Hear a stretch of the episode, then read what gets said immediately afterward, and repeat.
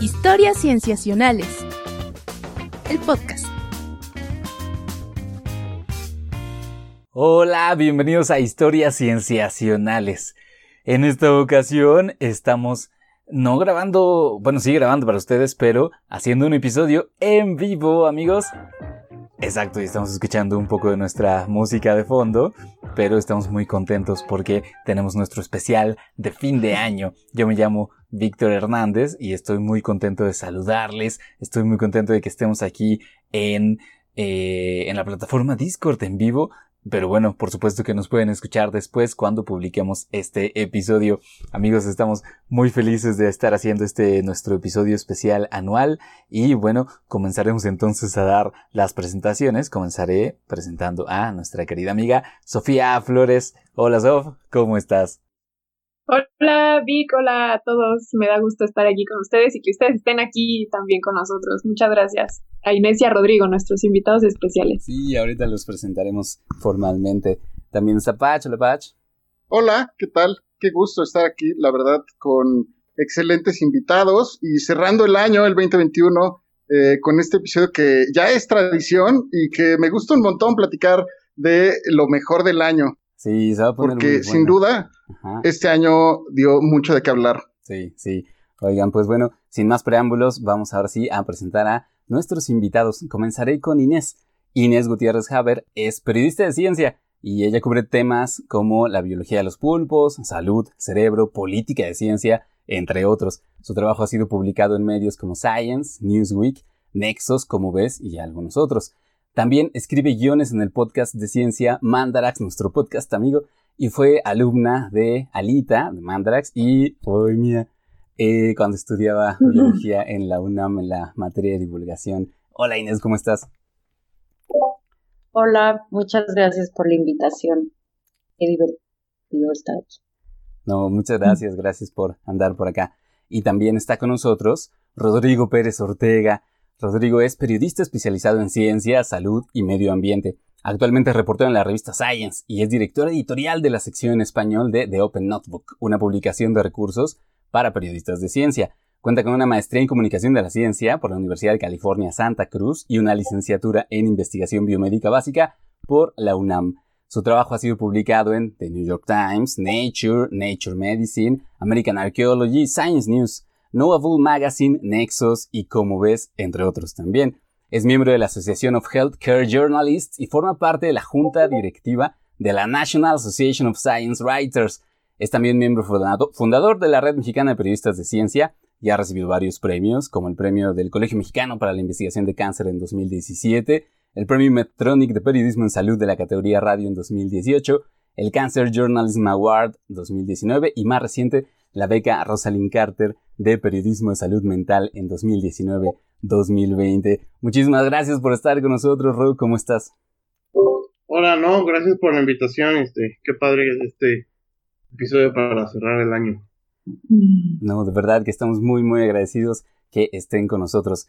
Eh, pues podemos, si quieren, pasar a nuestra em, primera sección. Ya saben que en este episodio planteamos dos preguntas em, y las iremos contestando cada uno de nosotros. Un poco de tiempo, si da chance lo platicamos, pero entonces podemos pasar a la sección de nuestra primera pregunta, eh, aquí con una pequeña cortinilla de audio.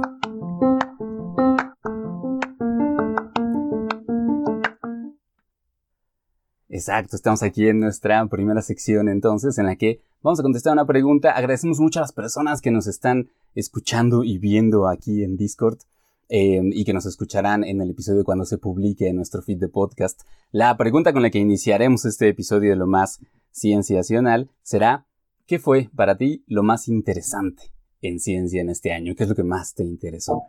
Y eh, comenzaremos con Patch.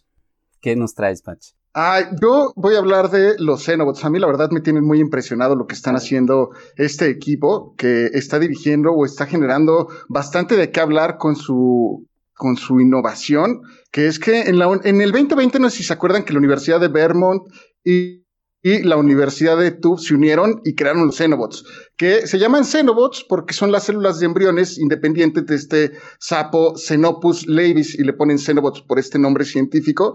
Y las usan, usan este organismo porque es inusualmente, sus células son inusualmente más grandes y son fáciles de manipular. Y lo que hicieron fue esto de armar estructuras con dos tipos de células, estas células musculares que se contraen y células epidérmicas que son un poco más estáticas para dar estructura. Entonces, estos robots orgánicos eh, los construyen capa por capa, eh, eh, célula por célula y los esculpen, con estos cúmulos de células que van haciendo y construir uno, imagínense que es muchísimo trabajo. Y para ahorrarse el diseño, a mí me tiene muy impresionado que utilizan simulaciones computacionales y se hace un modelo computacional de la estructura de este organismo y, lo ponen en un medio virtual con ciertos límites similares a los que se encuentran en la naturaleza.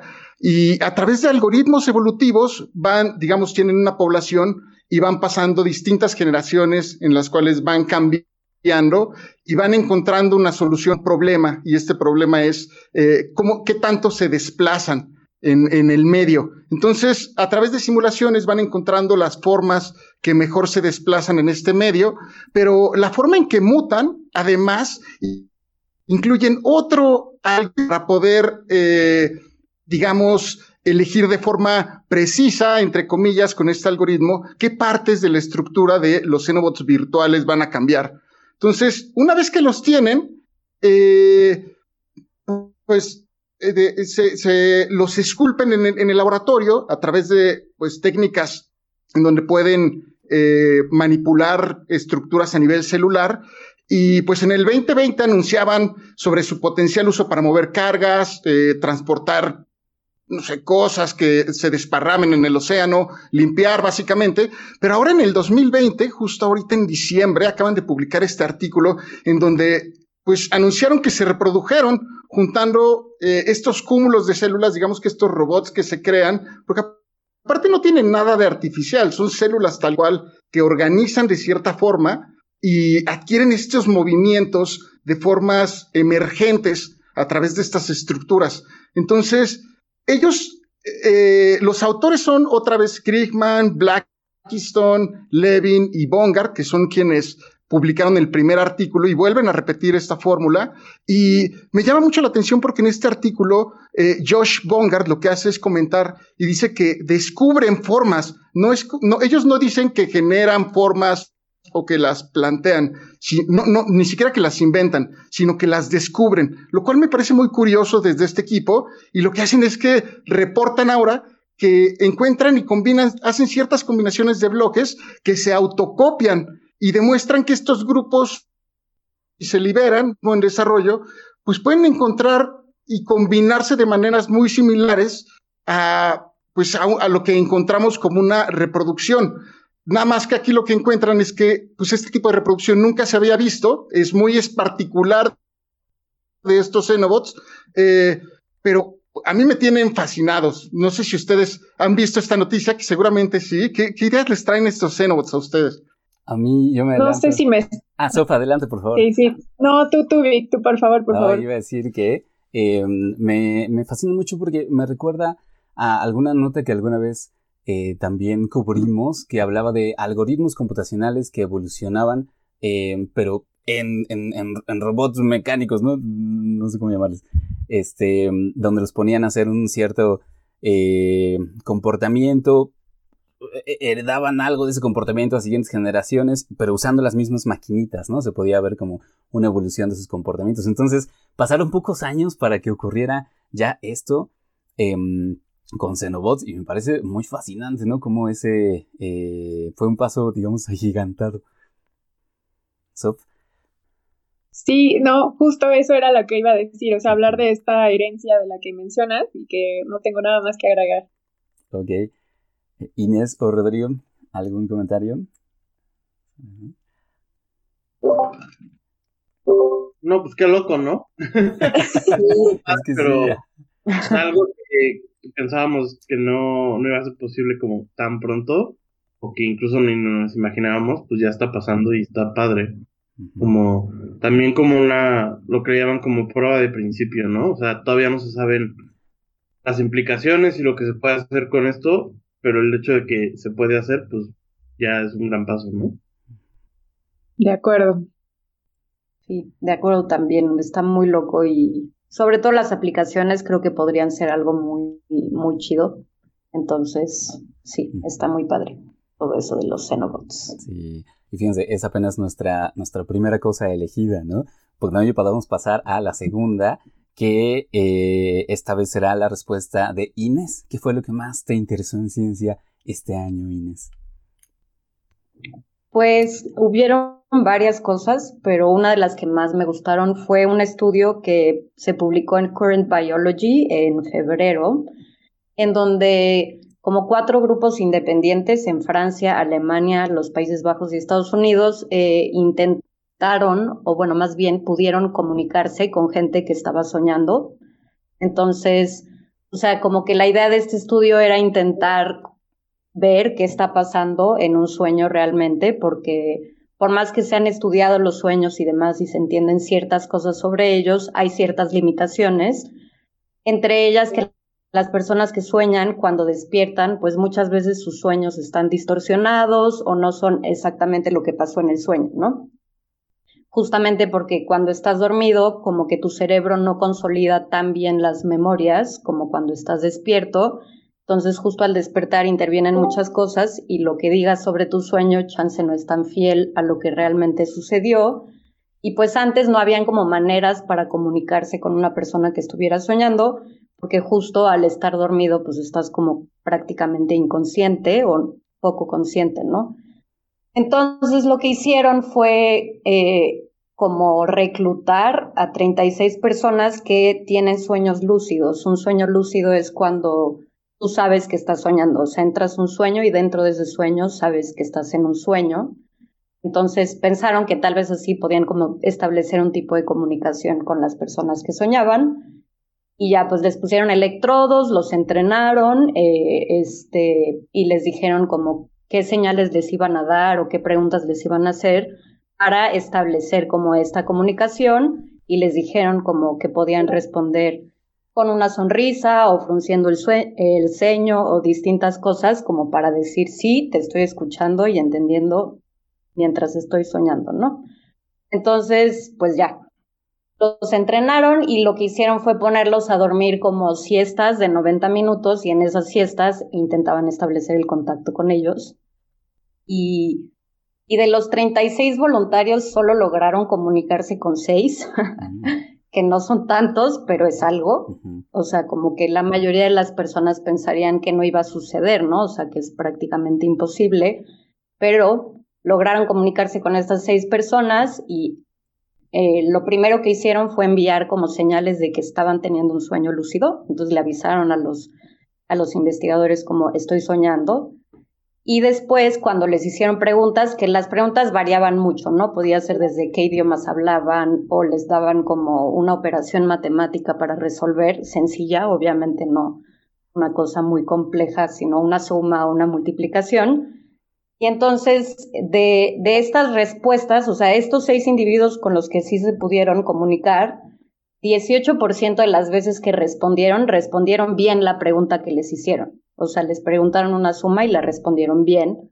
Este, el 3% de las veces se equivocaron, el 17% de las veces estuvo confuso, no se supo bien si estaban respondiendo bien o no, y el 60% de las veces no pudieron responder. Y después ya, o sea, pues sí, se logró establecer esta comunicación y cuando ya se despertaron les preguntaron cómo había sido la experiencia de comunicarse con alguien no dormido y lo que dijeron es que, pues sí, ¿no? Que estas preguntas como que se incorporaron como parte del sueño. Y uno dijo, por ejemplo, que en su sueño la pregunta que le hicieron, que era una operación matemática, salió de un radio en el que él estaba en un coche y de ahí salió como la pregunta.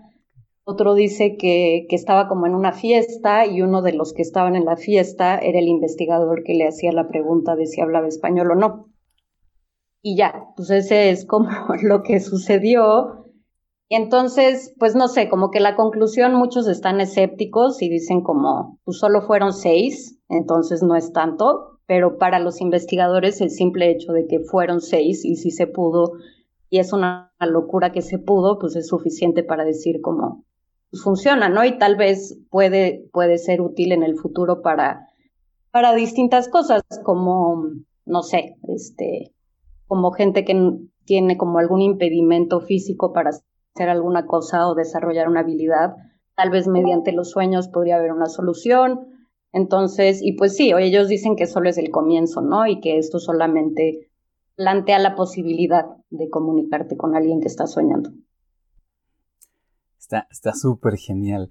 Eh, pensando en que además hay mucho todavía que entender al respecto de los sueños, ¿no? Entonces esta herramienta oh, se, antoja que va eh, a cambiarle la cara a esa investigación. Inés nos está preguntando Fish si le podemos compartir el paper, entonces ¿nos podrías ayudar mencionando de nuevo el título, por favor? Claro, se llama, está en inglés, se llama Real Time Dialogue Between Experimenters and Dreamers During REM Sleep y está en Current Biology.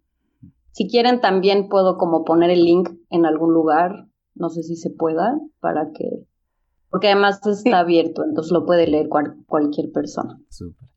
justo en el chat de, que tenemos entre todos, eh, puedes allí ponerlo en el del canal de lo más cienciacional del 2021. Va. Muchas gracias. gracias, Inés. Bueno, amigos, para continuar y no extendernos demasiado, pasemos a la siguiente respuesta entonces, em, que será la de Sof. Sof, ¿qué es lo que más te interesó en este 2021? Gracias, Vic. A mí lo que más me interesó del 2021 en realidad es un trabajo que se viene haciendo por lo pronto al menos desde 2018, y que es este proyecto que se llama AlphaFold, que eh, es un eh, programa de inteligencia artificial que desarrolla Alphabet, em, que en realidad eh, pues, es Google. Y lo que ellos hacen entonces con esta inteligencia artificial es predecir cuál es la estructura tridimensional de las proteínas, proteínas de todo tipo, ¿no? Humanas y de muchos grupos de organismos.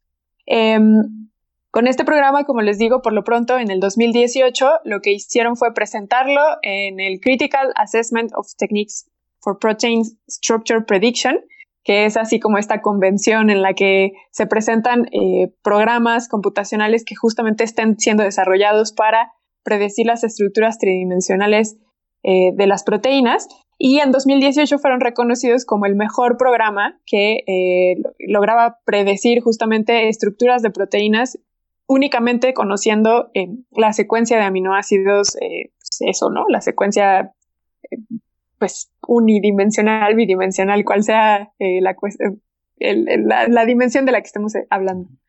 Y em, justamente se dieron cuenta que tenía muchos fallos este, este, esta inteligencia artificial y entonces lo que hicieron fue sí recuperar ciertas cuestiones de ella, pero la reestructuraron y siguieron trabajando sobre ella al punto que en el 2020, el año pasado, en esta misma competencia, volvieron a ser reconocidos como un gran eh, software, como esta gran inteligencia artificial que logra predecir la estructura de las proteínas al punto de que de todo el grupo de proteínas con las que se trabajan, tiene una habilidad de reconocer, eh, de tener una coincidencia de 90 de 100 del dos tercios de las proteínas analizadas. Y lo que ellos hacen es que entonces la manera en cómo funciona es que eh, conocen, como les digo, la secuencia de aminoácidos, la comparan con una proteína que pueda ser similar en términos evolutivos y eh, que es de la que se conozca la estructura y entonces ellos en función de eso proponen cuál podría ser esta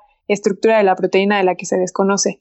Eh, como les decía, este ha sido un hito porque, bueno, eh, cuando se hace únicamente el reconocimiento tridimensional de las estructuras a través de cristalografía por rayos X o criomicroscopía electrónica, solamente usando esas dos técnicas conocemos 160.000 eh, estructuras tridimensionales de proteínas.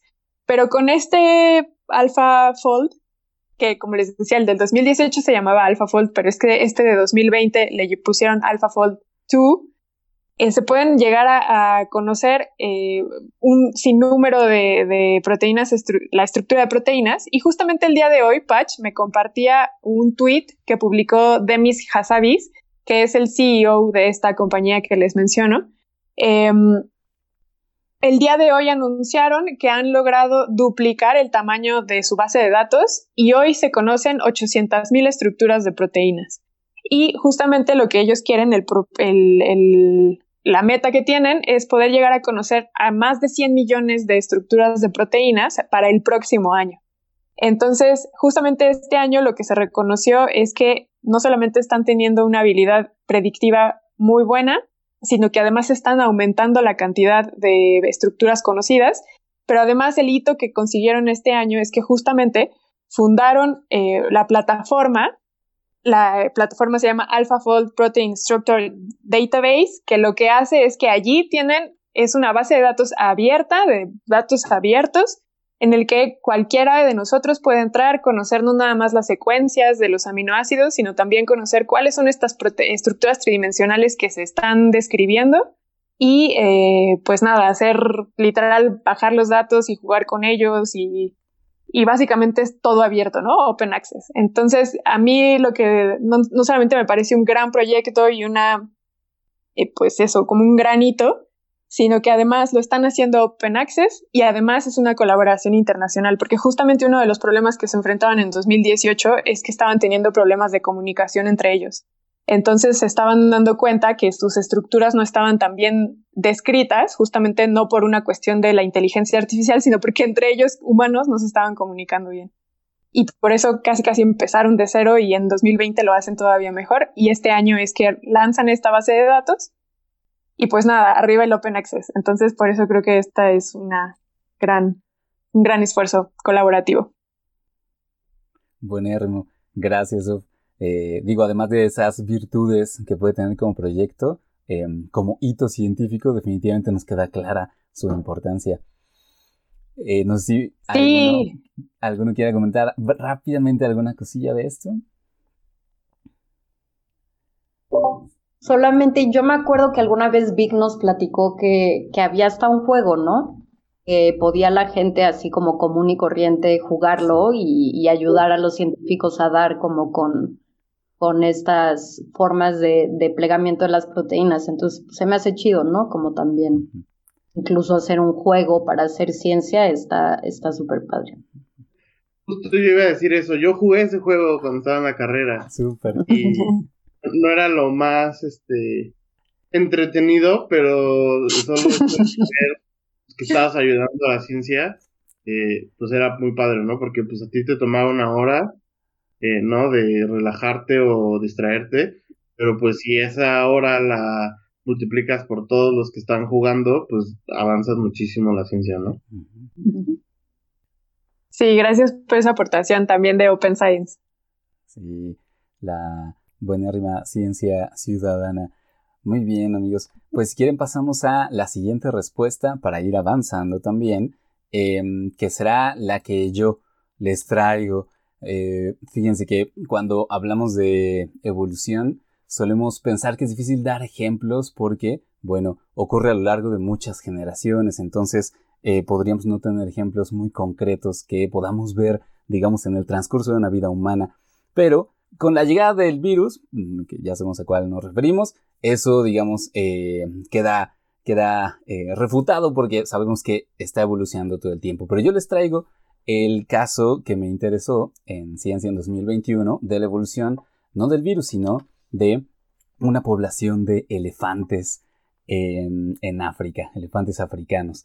Eh, más o menos en octubre de este año nos enteramos que las poblaciones de elefantes Em, africanos en Mozambique eh, habían sido estudiadas por eh, un grupo de científicos coordinados por Shane Campbell Staton de la Universidad de Princeton en New Jersey durante ya algunos años.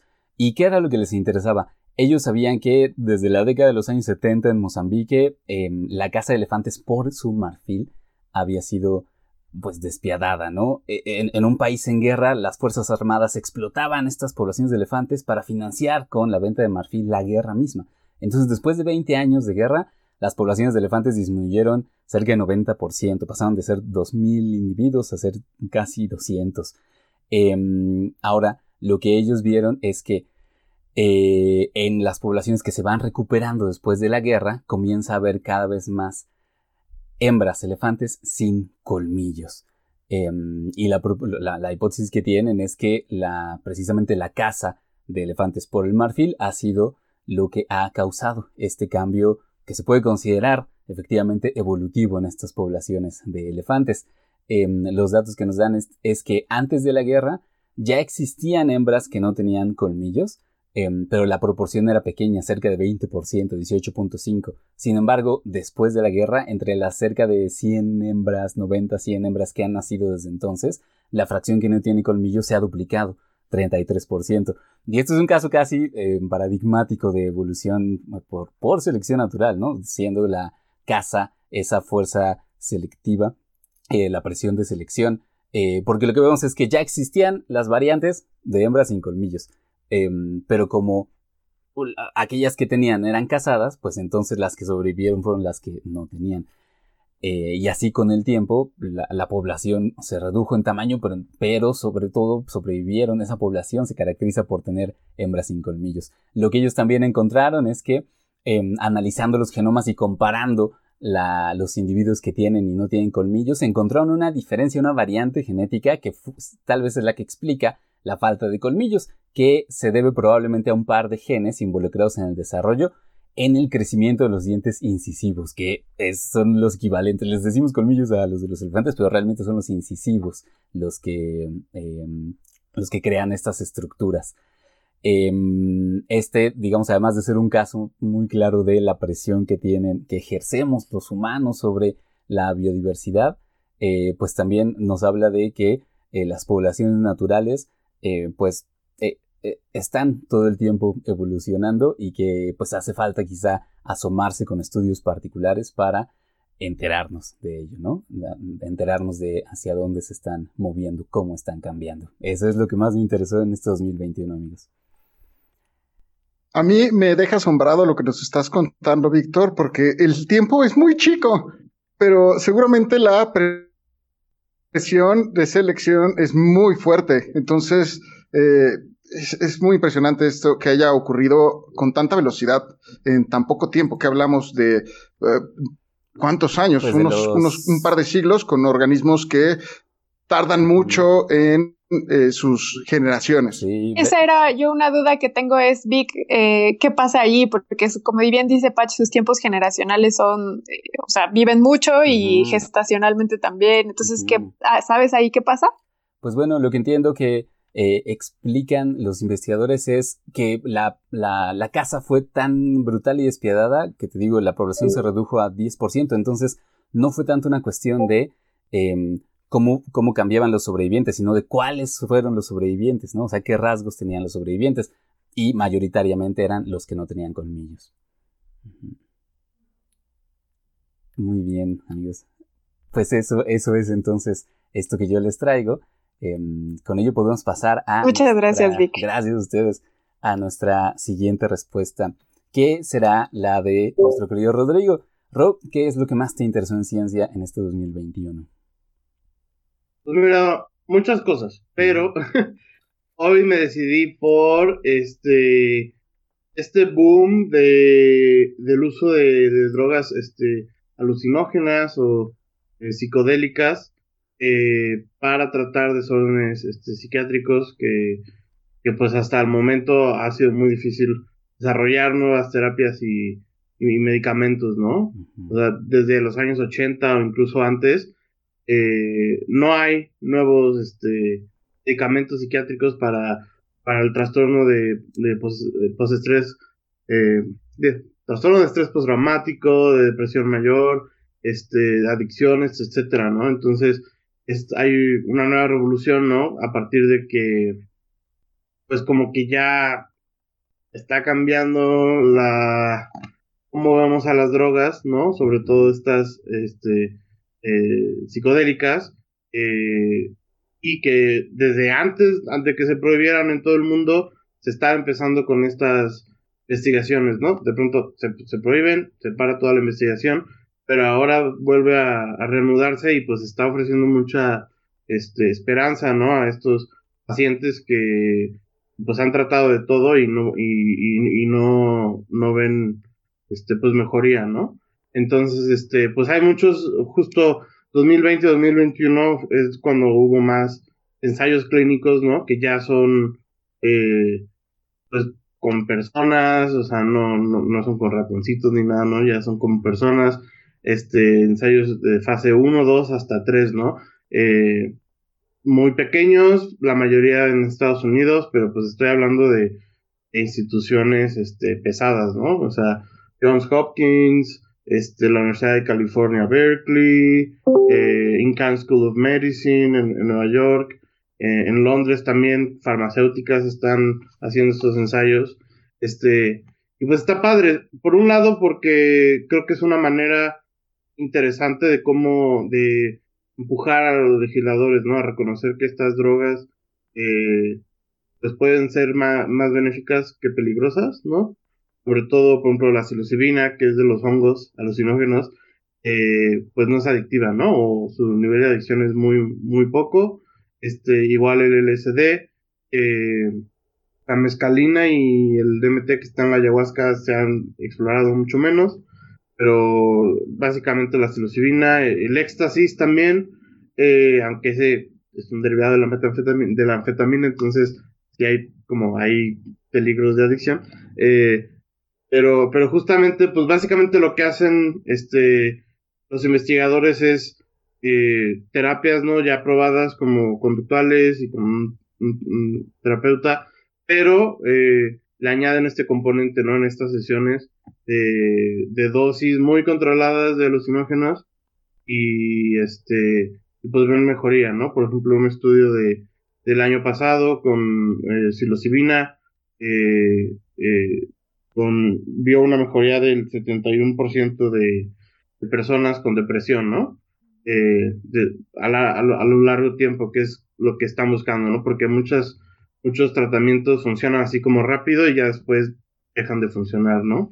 Este, y el último fue hace unas semanas, una compañía en Londres, Compass, este, igual estudió personas con, con este tipo de depresión resistente a drogas, ¿no? Que son personas que han intentado eh, o probado más de dos eh, drogas antidepresivas y o medicamentos y, y, no mejoraron y pues en este estudio este con 233 personas hasta un tercio eh, de ellas después de 12 semanas estuvo en remisión, ¿no? Lo cual pues no se, no se había visto desde hace mucho tiempo. Y, pues me parece padre y también pues esa parte, ¿no? Como, como desde la ciencia se, se hay, hay más datos de, de estas legislación de drogas, ¿no? Eh, para que pues igual los legisladores, todo el mundo tomen decisiones informadas, ¿no? Yo, tengo una duda rápida que es de las ketaminas, por ejemplo, Rodrigo, que están en esta, también en este grupo. Entiendo que hay muchísima controversia, sobre todo por el tipo de evidencia que hay. ¿no? Entonces, ahí, ahí qué pasa entre esta dicotomía de la evidencia, que puede ser cuestionable incluso a veces, y las, las legislaciones. Pues justamente yo creo que, o sea, por ahí va la cosa. Por ejemplo, la ketamina no es este alucinógena, es otro tipo de droga, este, pero se ha, eh, ha demostrado que ayuda mucho, por ejemplo, con la eh, ideación suicida, ¿no? Y es algo que es como súper rápido. Y en ese momento, cuando son estos episodios, pues es lo que más necesito, es algo que, que funcione muy rápido, pero justamente, pues también en un cierto nivel de adicción, ¿no? Eh, entonces, justamente, eh, como ya mencionaba la, el éxtasis, ¿no? Es un derivado de la, la anfetamina, entonces tampoco es como que eh, sean benignas estas drogas y como que vas a la farmacia y, dame esto, ¿no? Entonces yo creo que eso pesar ambas evidencias, ¿no? Ok, esta, esta, por esta parte tiene cierto nivel de adicción. Estos son los mecanismos, ¿no? Que pasan en el cerebro que incluso se siguen explorando, ¿no? O sea, igual salió un paper hace unas semanas de, eh, de cómo la psilocibina modificaba la conexión en áreas cerebrales eh, estaban involucradas en comportamiento de adicciones al alcohol, por ejemplo, ¿no? O sea, alcoholismo. Esto fue en, pues, en, ratones, ¿no? Pero, pues justamente saber cómo funcionan estas drogas, este, las dosis los riesgos, pues es lo importante, ¿no? Eh, y creo que todo esto va, pues, que eventualmente, pues muchas de estas drogas en los próximos años las regulaciones van a ser más laxas, ¿no? Y ahí también lo interesante, pues es cómo regularlas y, el mercado, ¿no? O sea, quién las va a hacer, cómo se van a distribuir, quién va a tener acceso a ellas, ¿no? Pero creo que pues, lo que está pasando con, con el cannabis en todo el mundo está como abriendo el camino para las que vienen, ¿no? Yo quiero decir algo rápido. Adelante, Inés. Sí. A mí también me encanta este tema, pero también, bueno, yo incluso empujaría la agenda a incluso legalizar este tipo de drogas para el uso recreativo, ¿no? Hablé una vez con Herminia Pasantes hace mucho tiempo porque ella fue una de las científicas que no sé si leyeron la noticia de que metieron un amparo para poder sembrar marihuana en su casa y demás. Y ella me decía justo que debería ser un derecho humano, ¿no? Como querer eh, modificar tus experiencias diarias y más bien lo que tendrían que hacer como los legisladores es darnos información suficiente para saber qué riesgos se corren, qué es lo que puede suceder si sale mal, porque claro que pueden salir mal el uso de drogas, tampoco son así como la panacea y lo mejor ni nada, pero pues justo creo que lo que debería de haber más es información y no como este estigma de, de las drogas, incluso para uso recreativo. Y el hecho de que tengan como este, esta como que puedan ayudarte eh, en cosas psiquiátricas y problemas con los que la gente sufre mucho, pues creo que, pues sí, se me hace como pues que ya debería estar sucediendo mucho más rápido de lo que está sucediendo ahorita. Exacto. Sí, es una razón más, ¿no? Para promover esa agenda. Se va a poner muy interesante ese campo de investigación en los años venideros, amigos. Muchas gracias, Ro, por tu respuesta. Con ello podemos pasar a la siguiente sección en la que tendremos otra pregunta. Y aquí vamos a esperar entonces esta cortinilla de audio, dado que estamos efectivamente en vivo. Y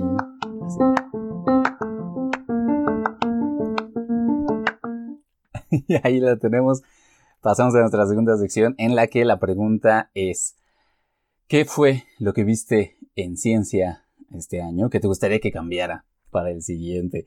No es una pregunta tan fácil, pero eh, nos da, digamos, esa oportunidad de caracterizar, eh, tal vez como lo ponía Inés antes de que entrábamos a grabar, un poco como lo mejor y lo peor, ¿no? Eh, ya hablamos un poco de lo mejor, ahora hablemos de qué cosas nos gustaría que cambiara porque no nos parece que están tan bien. Comenzaremos con la respuesta de Sof en esta pregunta. Sof, ¿qué viste en ciencia este año?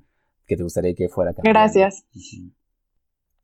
Bueno, eh, este año se otorgaron los primeros dos premios de este recién creado galardón, que es el premio que se da de manera conjunta entre Rusia, el gobierno ruso, y la UNESCO, es un premio que recibe el nombre de eh, Mendeleev eh, UNESCO y eh, lo que, bueno, el premio internacional Mendeleev UNESCO, que básicamente lo que hace es premiar investigación de ciencia básica.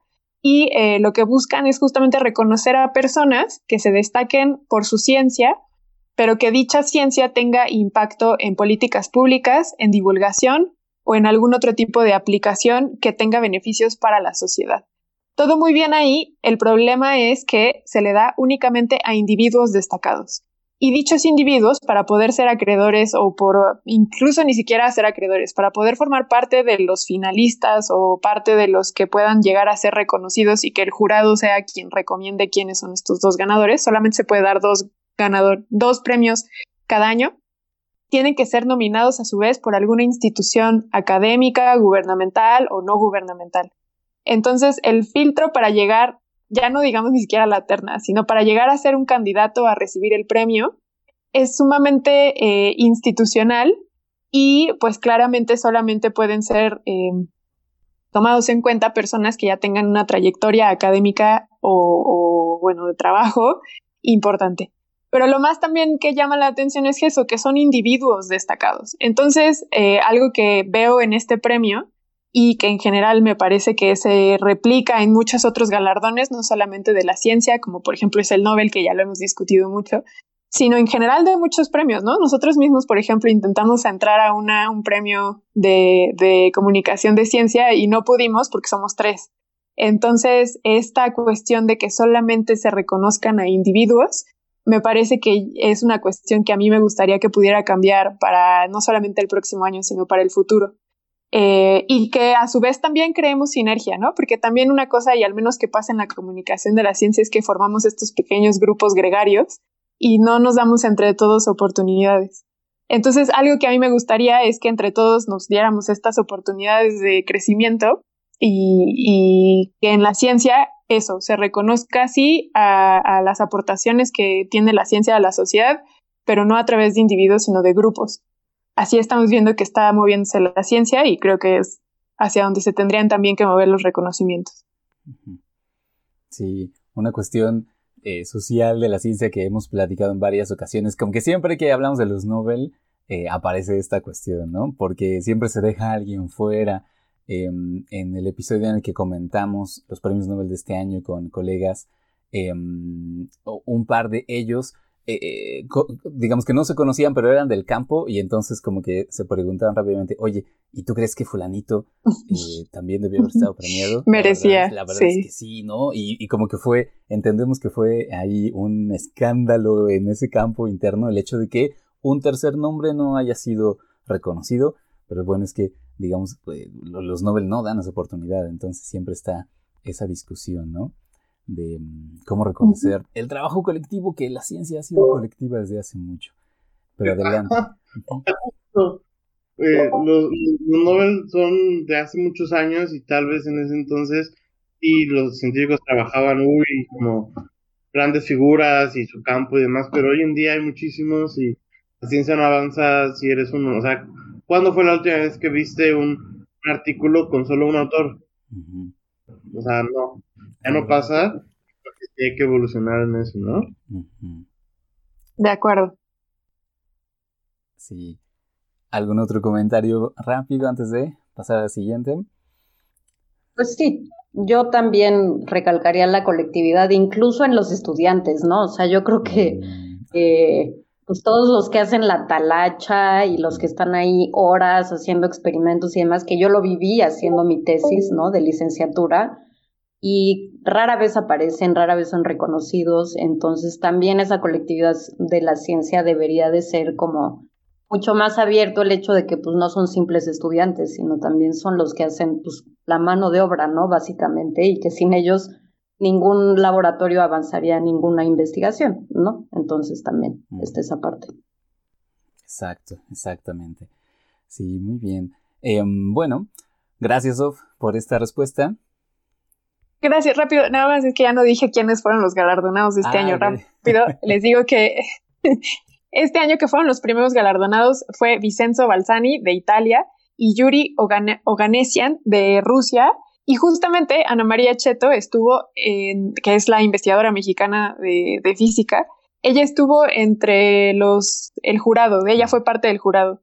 Entonces, este, también por eso es muy importante, porque ella formó parte de sesenta y tantos candidatos para formar parte del jurado y ella fue elegida para, para formar parte, les digo, de este jurado. Entonces, eh, también está padre eso, ¿no? Que hubo una mexicana por allí entre los que eligieron. Bueno, ella fue una de las creadoras del premio y a su vez formó parte de este primer jurado y podrá también formar parte del jurado del próximo año. Eh, se pueden reelegir, creo que nada más dos años, no estoy segura si dos o seis años. Pero bueno, también dejo el dato allí de que estuvo Ana María Cheta. Buenérrimo. Gracias, fantástico. Bueno, pasamos entonces a la siguiente respuesta que le pediremos que sea Rodrigo quien dé esta segunda eh, respuesta.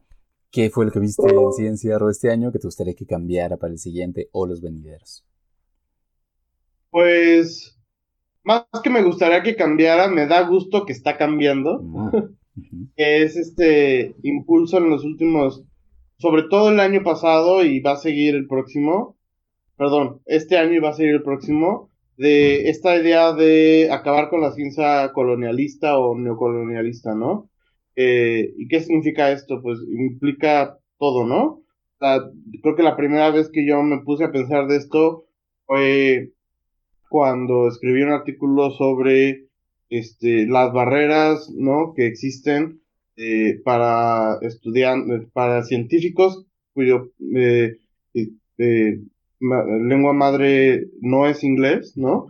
En, en publicar en, en, artículos, artículos científicos que hoy en día es, se publican en, en inglés todo, ¿no? Y pues justamente este, porque salió un, un artículo de una encuesta de estudiantes de doctorado en Colombia, por ejemplo, y este, pues casi todos decían, no, pues es que, este, todo lo, lo, estudio en español, ¿no? Eh, pero cuando quiero publicar, pues siempre hay problemas, ¿no? o sea, todos habían experimentado que les rechazaron un artículo por el inglés, ¿no?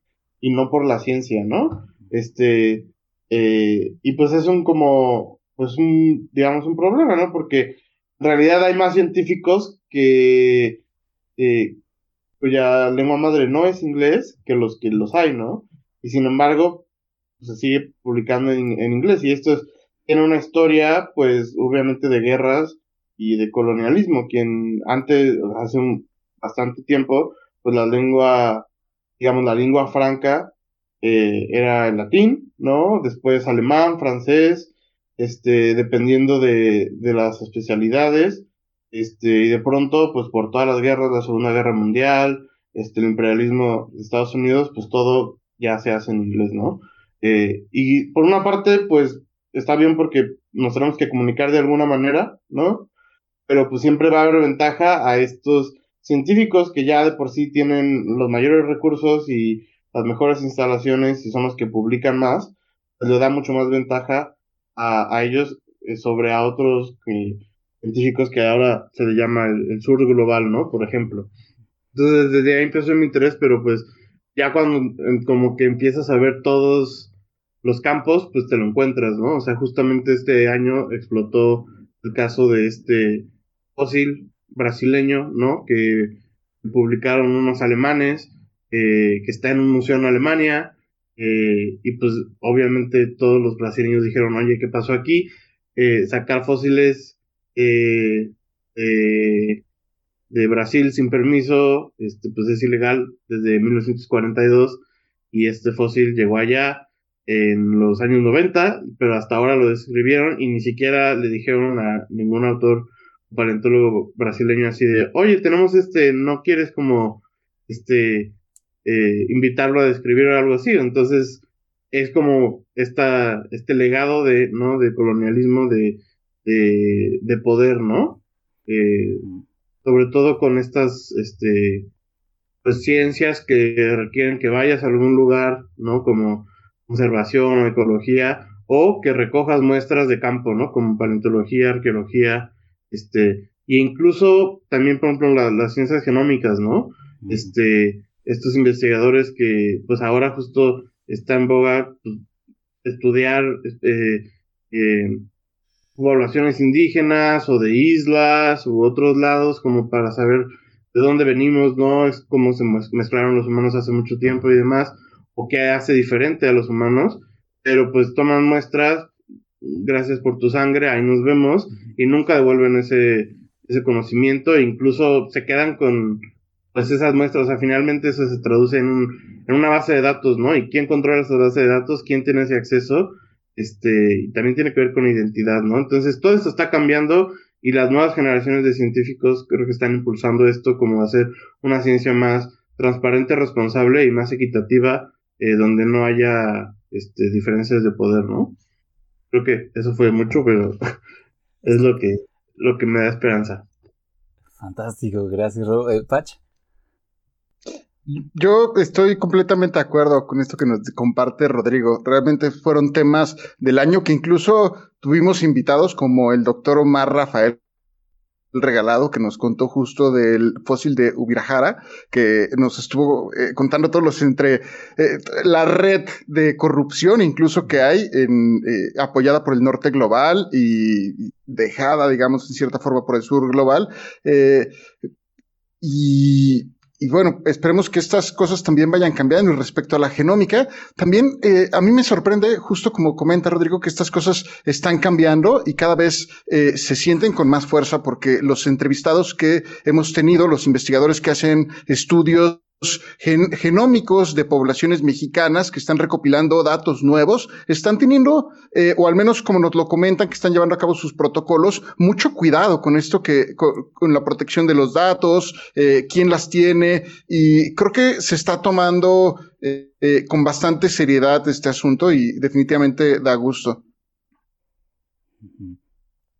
Sí, digamos que se siente en el aire, ¿no? Esa atmósfera decolonizadora que esperamos que efectivamente mantenga ese ímpetu. Em, no sé si alguien quiera hacer otro comentario porque, bueno, yo debo decir que la respuesta siguiente será la mía y es prácticamente la misma respuesta que Darro, ¿no? Entonces, eh, Sof. Yo solo quiero decir que Patti Rodil, a quien también estimamos mucho, nos está siguiendo eh, ahorita en nuestra conversación y en Twitter, además de que nos dice que no es nuestra, de que le está gustando mucho la conversación, que está interesante este episodio, dice que tienes una voz increíble, Vic, y que es tu fan. Ahí lo dejo nomás. Ay, muchas gracias. Muchos saludos a Patti, gracias por escucharnos y estar acá. Y a todos quienes nos están oyendo, que estamos atentos a sus comentarios en Discord.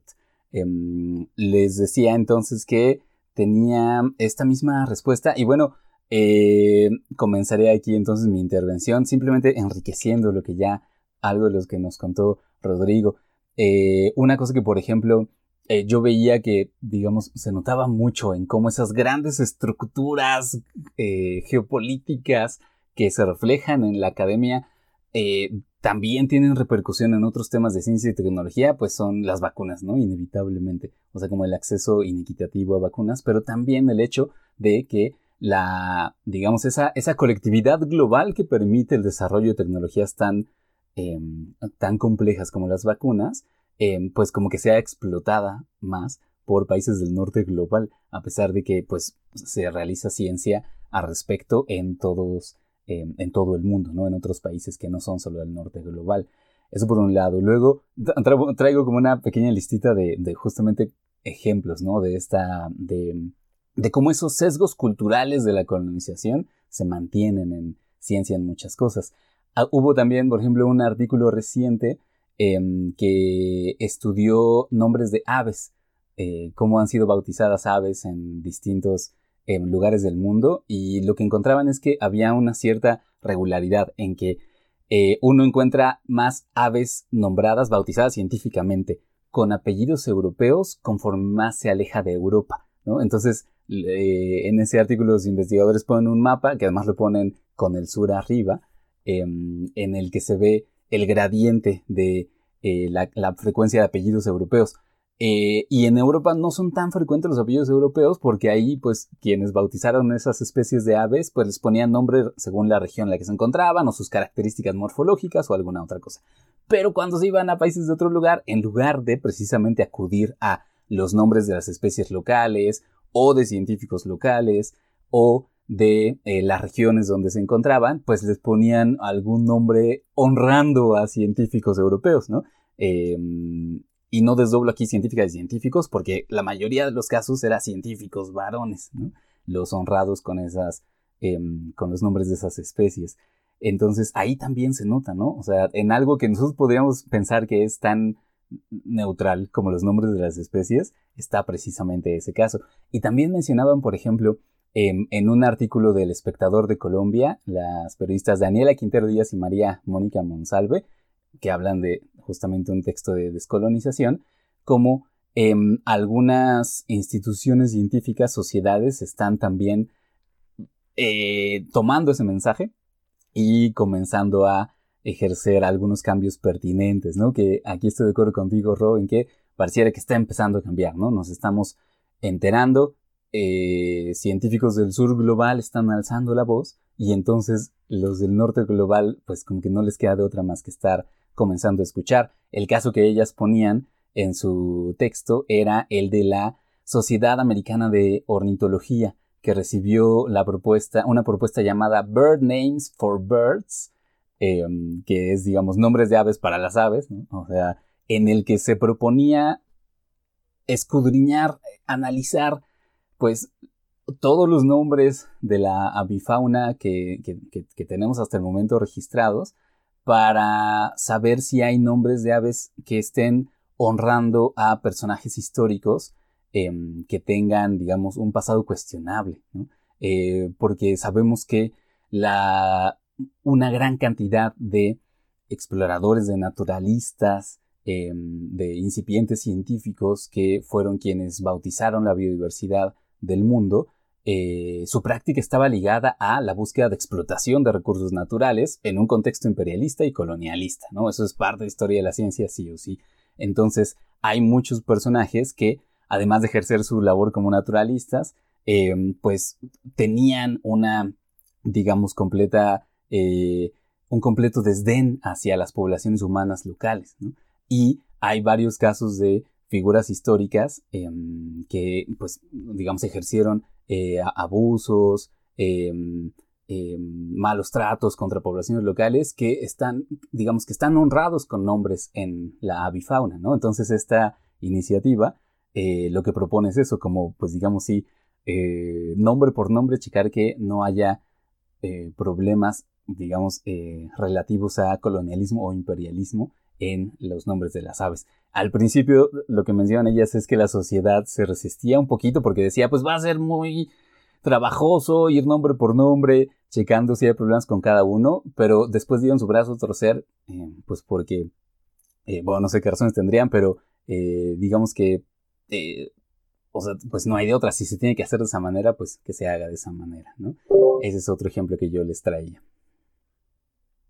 Sí, no, claro, o sea, igual está este movimiento de la repatriación de fósiles, ¿no? Y este, claro que es carísimo mover un fósil grandote de Europa a Brasil o a México, o lo que sea, este, pero es lo correcto, ¿no?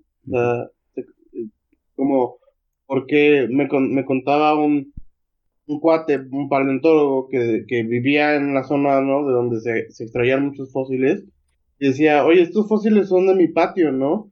¿por qué tengo que yo ahorrar y gastar dinero en un viaje a Alemania para estudiar los fósiles que se encontraron en mi patio? o sea, eh, ¿por qué tengo que hacerlo, no? Este, deberían de estar aquí estos fósiles para que nosotros lo podamos estudiar y claro, todos están invitados a estudiarlos aquí, ¿no? Exacto. Eh, digo, y eso también pasa con estas, este, eh, a cada rato hay subastas del patrimonio mexicano en París, ¿no? Que lo venden a, coleccionistas y el INA nada más manda una carta, pero pues es que tampoco puede hacer mucho más, ¿no? O sea, creo que eh, justo están cambiando estas cosas y como mencionas, están cambiando nombres, este, por ejemplo, en Cornell hubo un, no Cornell, perdón, en, Caltech, en California, este instituto muy importante, este, en Pasadena, eh, pues de los fundadores fue un, un genetista eh, o un investigador eh,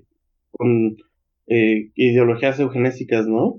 Y pues los estudiantes, y es lo que dices, los, son los estudiantes o, o, los que se ven más afectados por esto son los que están levantando la voz y están obligando o convenciendo a los líderes, ¿no? Cuando, y, y eso es importante decirlo, como muchos de estos movimientos sociales no vienen de los directivos, de los los que dan el varo, sino pues vienen de abajo, ¿no?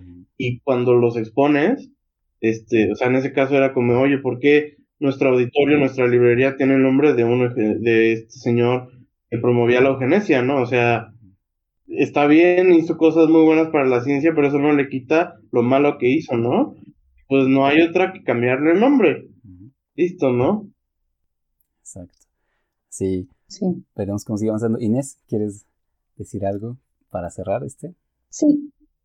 Yo solo quería decir que, bueno, igual la primera vez que como que me puse a pensar en lo colonialista que es la ciencia y básicamente todo en el mundo fue justo en la conferencia, en la décima conferencia mundial de periodismo de ciencia, donde uno de los que dio una plática justo hablaba del colonialismo de ciencia y cómo descolonizar la ciencia, porque él es africano y cuando intentaba como hacer divulgación o ciencia, no existía ni siquiera el lenguaje para traducir eh, eh, la información en inglés a, su, su idioma, ¿no? Entonces, y después también eso me recuerda a un reportaje que sacó hace poquito a Leida en Salud con Lupa, de cómo ahorita que detectaron la variante Omicron, como que por un lado sí, pues preocupante que exista la variante, pero por otro lado significa también pues que Sudáfrica tiene el poder de científico de secuenciar el virus, ¿no? Y como que bajo esta visión colonialista tenemos como la idea de que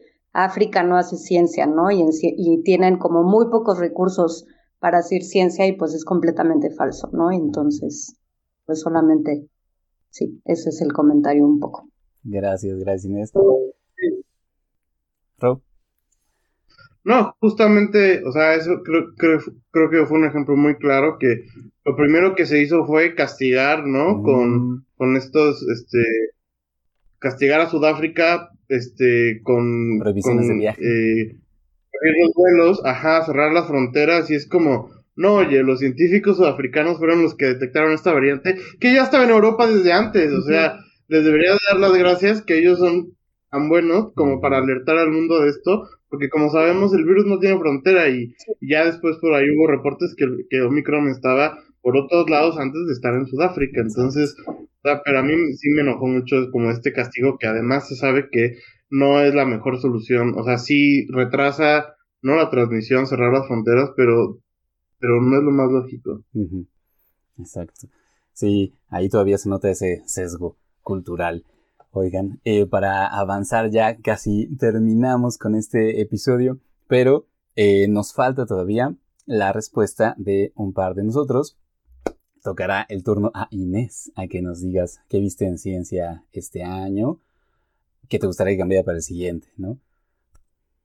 Eh, ok, pues creo que es algo que me gustaría que cambiara para siempre. Sé que es un poco un sueño guajiro que tal vez tome muchos, muchos años pero a mí me gustaría que acabara el acoso sexual en la academia y en los distintos centros de investigación y en las escuelas, porque sí creo que es algo que está totalmente normalizado. Me atrevería a decir que en todas las instituciones científicas hay casos de acoso sexual. Tal vez estoy mal, pero creo que es tan grave que sí está como muy esparcido, ¿no? Entonces, justamente, pues Rodrigo y yo hemos cubierto varios casos de acoso sexual en la academia y creo que tiene muchas repercusiones, ¿no? Y una de las principales, que se me hace la más triste, es el hecho de que mujeres o personas, porque no solo le sucede a mujeres que son eh, sujeto de, del acoso sexual, muchas veces tienen como una pasión muy grande por el tema eh, que están investigando, ¿no? La tesis que están haciendo, lo que sea, y el hecho de que los acosen o las acosen sexualmente los desvía y las desvía de, de, de ese camino, ¿no? Y entonces muchas veces tienen que cambiarse de instituto y completamente como de línea de investigación para evitar a su acosador, porque justamente eh, todas las instituciones más bien protegen a los acosadores que a, los, a las víctimas, ¿no? Entonces se me hace una cosa, pues, se me hace una pérdida, ¿no? De mentes, de, de capacidad científica. Y, y, pues sí, ¿no? O sea, como, como mujer que vive el acoso sexual como casi casi en tu vida diaria, ¿no? Me pasaba que caminando hacia la UNAM y hacia el instituto en el que hacía eh, mi tesis, pues chiflidos o cosas que son acoso sexual como cotidiano y en la calle, y entonces lo último que quieres es que el lugar al que vas a aprender y a contribuir como al desarrollo de la ciencia también haya acoso sexual, ¿no? O sea, como que es muy triste que no haya espacios seguros y que la ciencia, pues sí, esté plagada de estos casos de acoso sexual que pueden ser de lo más leve a lo más grave, ¿no? Y que ninguno se puede ningunear y decir como, ay, solo le dijo comentarios como machistas o que la incomodaron, porque ese simple hecho puede hacerte, pues justo, desviarte de tu camino de, de como científica o, o científico.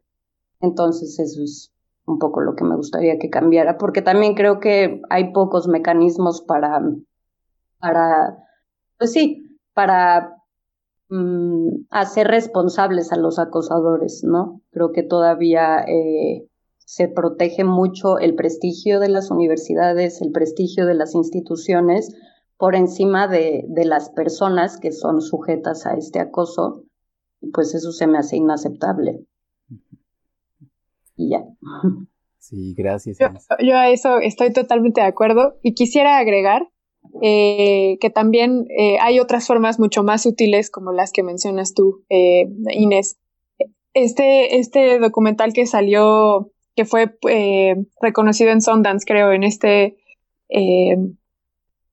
festival neoyorquino, no sé si lo estoy. Exactamente, Picture a Scientist, que fue este año subido a la plataforma de Netflix, justamente eh, pone este iceberg de como los tipos de violencia. Y a mí me impactó mucho ver que hay tipos de violencia que sí, que ejercemos incluso nosotras mismas, ¿no? O sea, por ejemplo, está, eh, como les digo, formas más sutiles como son ignorar correos, excluir de grupos de trabajo, eh, no incluir en, colaboraciones, justo lo que yo mencionaba, ¿no? De esta cuestión de armar grupos de trabajo, pero también excluir a las mujeres o a otros grupos minoritarios, también es una forma de acoso sexual. Y a veces nosotros mismos, como parte de esos grupos minoritarios, los reproducimos.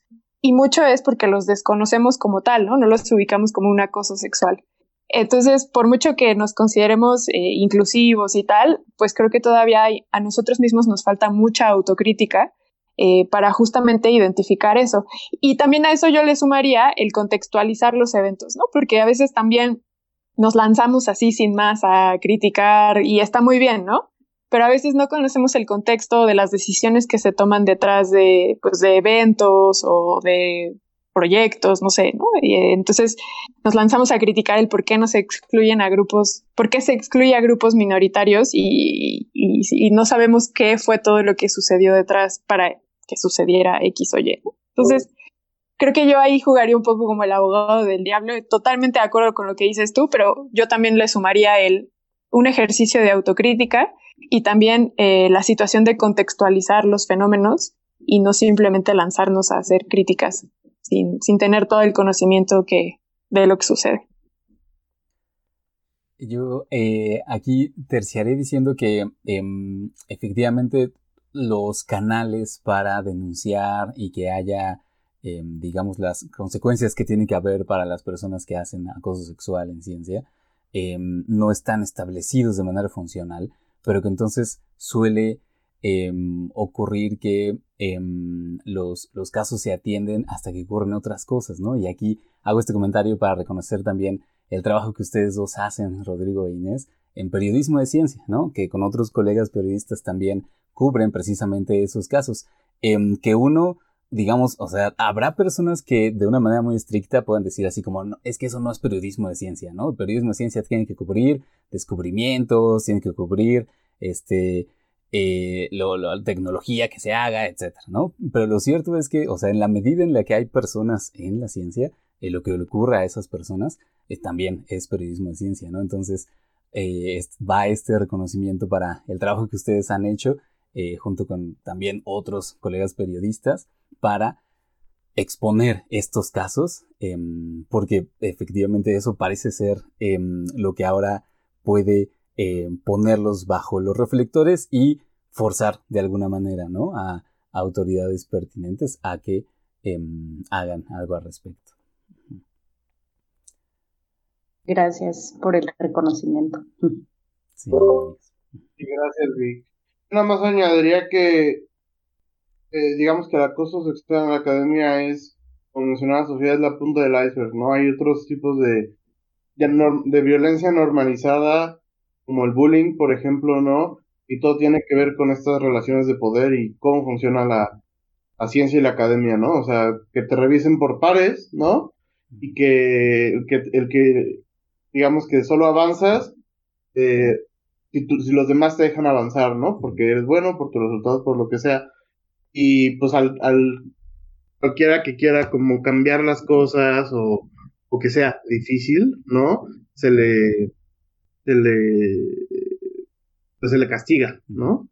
Entonces, este, esta estructura, ¿no? También como de, pues justo, o sea, que siendo estudiante no tengas derechos, ¿no? Eh, o canales para denunciar, por ejemplo, y que tu beca, por ejemplo, esté sujeta a la decisión de tu tutor o tu, investigador o alguien arriba, que tenga poder sobre ti y sobre tu carrera, pues justamente una gran razón por la que se dan este tipo de casos, ¿no?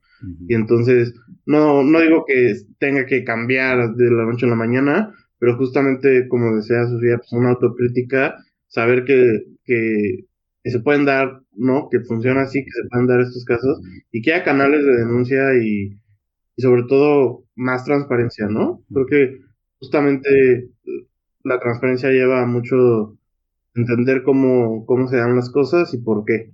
Entonces, por ahí creo que va la cosa también. Sí, fantástico. Gracias, Ro, y gracias, Inés, por tu respuesta. Vamos con la última respuesta que corre a cargo de Patch. Em, Patch, ¿qué fue lo que viste en ciencia este año? ¿Qué te gustaría que cambiara para el siguiente? Ah, llevo viéndolo desde hace ya dos años eh, y es el acceso a la ciencia. Yo creo que tiene que ver mucho con esto que ustedes están diciendo de la colonización, eh, también esto del poder y yo creo que eh, gran parte del problema que hemos enfrentado, comunicación de la ciencia, sino la ciencia misma ha enfrentado es este escepticismo que se ha creado alrededor de ella, y es que comunicarla a veces eh, es, es complicado cuando el acceso a las fuentes directas está, tiene muros que son de paga, son económicos o y son de muy difícil acceso si no estás dentro de una universidad. Me refiero a los, a las barreras de pago, a los paywalls y la solución que se está presentando para estas barreras económicas para acceder a estas investigaciones científicas, a las revistas, es que se está transformando y se están eh, así abriendo una sección de parte de las, de las revistas y de los editores, una sección que están llamando como Open Access. El problema con el open access es de que si bien para el, para las personas que consumen ciencia se vuelve muy, de muy fácil acceso y tú lo agradeces y dices, oh, qué bien que este artículo sí puedo acceder desde mi casa y no tengo que ir a una institución o yo qué sé, o, o, que la ciencia, el acceso a la ciencia se sustente por Alexandra Elbakian, que por, el acceso a Sci-Hub, ¿no? Eh, me parece impresionante que esté con, con sí, aquí queremos a Alexandra, eh, hablo por mí, supongo que muchos de nosotros también eh, queremos a esta mujer de 33 años, muy joven, pero el punto es que es, un problema y, la solución es el open access que si bien es gratis para las personas que lo consumen, para los que publican y quieren publicar en open access, representa un costo infame de dinero que normalmente eh, son personas que del, sur, del norte global que tienen mucho dinero y muchas fuentes, de, muchos recursos para poder pagar este acceso a la ciencia. Para los que no estén acostumbrados o los que no conocen en este proceso científico, los científicos tienen que pagarle a las editoriales para que publiquen sus resultados científicos. A veces es gratis y lo ponen bajo paywalls, pero cuando pagan, estos científicos abren este, el acceso a estas publicaciones.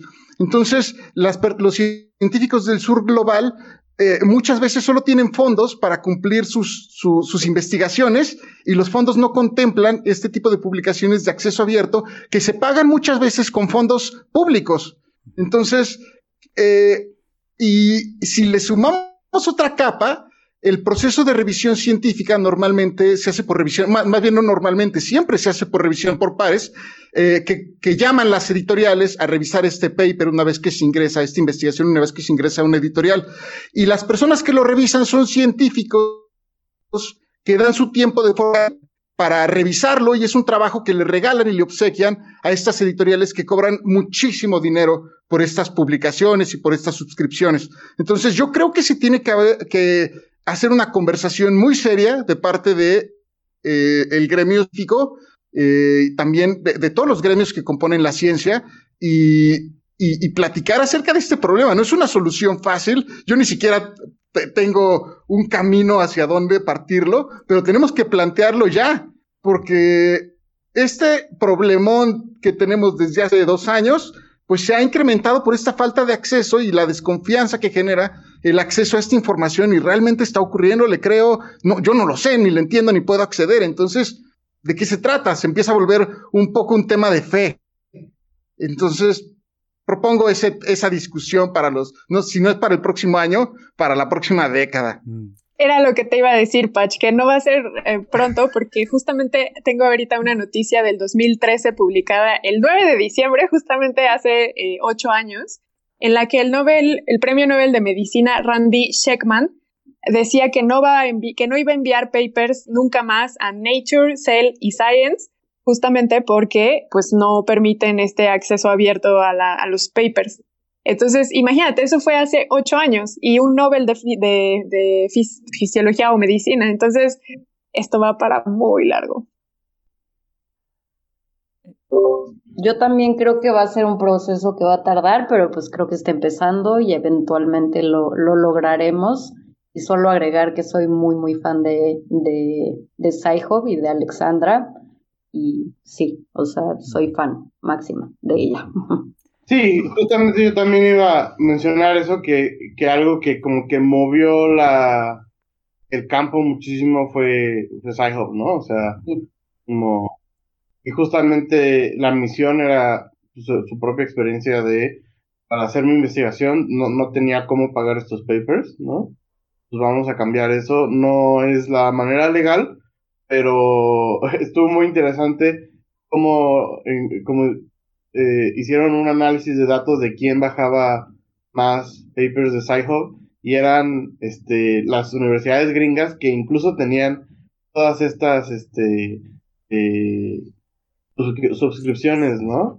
Entonces fue interesante cómo pues también tiene un apoyo grandísimo de la misma comunidad, ¿no? Y ahorita está, está lidiando batallas legales en India, ya en Estados Unidos y demás, pero sigue ahí, ¿no? Este, y justamente, y pues hay otros mecanismos, ¿no? O sea, también está la propuesta de, de los mismos científicos, pues cobrar, ¿no? Por su tiempo cuando son revisores, este, porque justo como dices, o sea, cuando yo lo analicé es como, ok, los autores pagan por publicar, este, y la editorial pide que revisen gratis, y, los lectores también pagan, entonces ¿a dónde se va ese dinero, no? Como que no, no hace sentido, es el, es el, este, el mecanismo perfecto para hacer dinero y por eso tienes a todos los, los journals, este, predatorios, ¿no? Porque es muy fácil sacar dinero sin hacer nada. Este, con el Open Access creo que está cambiando, este, hay esfuerzos, ¿no? Eh, justamente, eh, pero pues vamos a ver qué, qué pasa y también analizar quiénes son, ¿no? O sea, por ejemplo, Science, ¿no? Este es un journal de la de una asociación sin fines de lucro, entonces digamos que o sea, sí cobra, ¿no? Pero no está lucrando, ¿no? Hay muchos journals que también son de asociaciones, eh, por ejemplo, de paleontología, ¿no? O sea, es la asociación de, paleontología de vertebrados y tienen su journal y, e incluso, o sea, ese dinero se usa para la asociación y para sus miembros y el campo, ¿no? Pero pues también tienes el Sevier, por ejemplo, que es así es un gigante de publicación que sí es de para hacer dinero, ¿no? Entonces, creo que tampoco puedes poner todo como un monolito y, y decir todo esto está mal, sino ver cuáles son las diferencias, ¿no? Y qué funciona, qué no. Y nada más un recordatorio que siempre que necesites un paper, les puedes contactar al autor corresponsal, ellos por derecho distribuirlo gratis a quienes quieran. Este, entonces, hay otros mecanismos para, digamos, legales, eh, si no quieres usar Sci-Hub para, para, conseguir papers. Que justo ahí yo tengo una duda, porque menciona Rodrigo que Sci-Hub no es legal, pero entiendo que Sci-Hub funciona a través justamente del derecho que dan, eh, pues, eh, académicos de esas licencias que ellos tienen para acceder a esos papers. Ellos donan como esas llaves y en realidad lo que funciona es que Sci-Hub es como un conglomerado de accesos que donan los académicos. Entonces, ahí más bien yo abro la pregunta de más, o sea, legal sí es, lo que es es inmoral, ¿no? Más bien.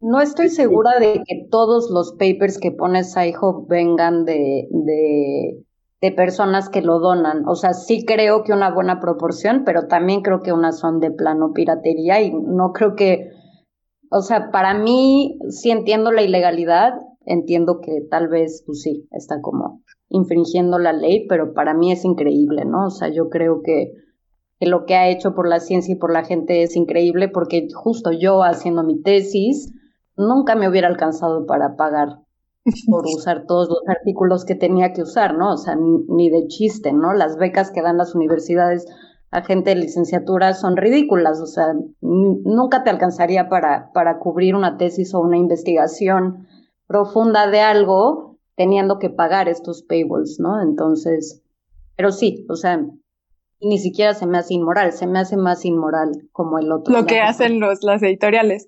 Porque también la evidencia demuestra que los papers que son eh, colocados en SciHub y, e incluso difundidos en redes sociales tienen muchas más citas que aquellos que no tienen esa posibilidad. Entonces también, o sea, en términos de citas también está ese beneficio. Y claro, te conviene que mucho más que la gente lea tu paper, ¿no? Y cualquier persona pueda, ¿no? O sea, y que, y que digan como, a ver, pues me interesó esto, me voy a meter a ver qué hay. Es que padre que puedan leer lo tuyo y no que tengan que enfrentarse justo a estas barreras del conocimiento. Exacto. Y eh, podemos quizás cerrar esta, esta pregunta, esta discusión, em, que se queda para mucho, pero eh, a mí, digamos, yo me quedo con esta idea de que eh, si estamos empezando a ver cambios es porque vienen impulsados desde abajo, como prácticamente en todos los otros temas que eh, discutimos en esta segunda sección. Queridos amigos, terminamos entonces esta segunda sección y con esto este episodio. Les agradecemos enormemente por haber estado escuchándonos a las personas que nos oyen, quienes están también poniendo comentarios en Discord. Y eh, bueno, también agradecemos enormemente a Inés Gutiérrez Haber y a Rodrigo Pérez Ortega. No, no queremos dejarlos ir sin preguntarles si queremos saber más de su trabajo, seguir lo que ustedes publican, eh, dónde podemos encontrarlos. Quizá comenzamos con eh, Inés. ¿Dónde podemos seguirte, Inés? Eh, pues creo que Twitter es la opción más fácil porque pues ahí pongo la mayoría de las cosas que publico. Todavía no tengo página web, que Rodrigo siempre me regaña y me dice que ya necesito tener una y ya es, está en mis planes, es como mi objetivo de año nuevo del próximo año, ya tener una página. Pero mientras tanto por Twitter, mi, mi nombre es yo soy Nes-bajo y ahí pueden encontrar todo lo que publico. Además, Nes también hace eh, es artista visual y hace videos muy padres. Este, microscopio, entonces también chequenla. Ah, sí, eso en Instagram también es Yo Soy Nes y también está mi proyecto que es de visuales y se llama Sirrina Lab. Sirrina, de hecho, es por, por unos pulpos. Pero bueno, luego, luego les platico esa historia. Pero sí, ahí me pueden encontrar en Instagram y en Twitter. Gracias. Ro. Yo estoy en Twitter como RPOCISV y este y también tengo una página rodrigoperezortega.com donde pueden encontrar todo lo que he publicado. Fantástico, muchas gracias. Pues ahí entonces, por favor, síganlos en sus redes, léanlos. Eh, si son científicas o científicos, acérquense a ellos con algo que quieran este, difundir o eh, si pertenecen a algún medio, pues em, acérquense a ellos también. Queridos amigos, entonces terminamos em, este episodio de Historias Cienciacionales, de lo más cienciacional de 2021. Gracias una vez más, Inés Rodrigo, y también agradezco a Sof Apache. Muchas gracias. perdón, perdón, gracias. Perdón. No, perdón. Es que justamente ahorita nos están empezando a escribir en el chat. Muchas gracias a todos los que estuvieron en esta transmisión. Les pedimos una disculpa por no haber podido salir a Facebook. Tuvimos problemas de carácter técnico, pero quisiera aprovechar que eh, Fish, Fish y Karen nos están siguiendo y dice que nos extrañaba vernos y escucharnos. También Raúl nos dice que gracias por esta velada cienciacional, que están esperando la sorpresa del próximo año, que sí es verdad, el próximo año saldremos con una nueva propuesta. Entonces, muchas gracias por esperarnos estos meses que hemos estado preparando todo. También Patti nos agradece, nos dice que estuvo muy interesante y dice mi admiración total al trabajo de Rodrigo e Inés. Eh, que sí, claro, todos compartimos aquí esta admiración. Muchas gracias por haber estado hoy con nosotros. También nos pone aquí Raúl, llegué tarde, pero estuvo muy interesante, espero con ansias los siguientes episodios. Eh, y bueno, eh, por ahora estos son los comentarios, pero a los que no se animaron, por ejemplo, veo ahí a Pablo, que Pablo es uno de nuestros seguidores, eh, pues, ¿cuál será la palabra? Lleva muchos años siguiéndonos, entonces muchas gracias por seguir confiando en nosotros, Pablo. Eh, Randeni también la veo por ahí. está, están varias personas conectadas, muchísimas gracias por haber formado parte de este evento. Muchas gracias. Y nos vemos pronto el siguiente año. Felices, feliz diciembre. Hasta pronto. Esto fue Historias Cienciacionales, el podcast.